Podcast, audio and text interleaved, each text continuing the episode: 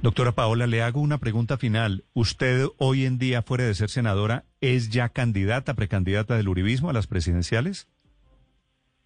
Yo he dicho que quiero correr, he dicho que quiero correr a la elección presidencial.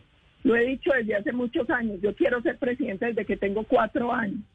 Pero yo creo que, primero, por prudencia, por el COVID, todo el mundo se quedó, creo yo, quieto, respetando que hoy lo que hay que buscar son salidas a la dificultad de salud pública, económica y social. Y en este momento yo creo que muchos colombianos, no solo los del Centro Democrático, estamos preocupados viendo qué alternativa hay para reformar la justicia. Sí, ¿usted está va a promover, va a hacer campaña por una asamblea constituyente? Nosotros lo que hemos pedido todo el partido, todo el partido y muchos sectores en Colombia es que es urgente una reforma a la justicia.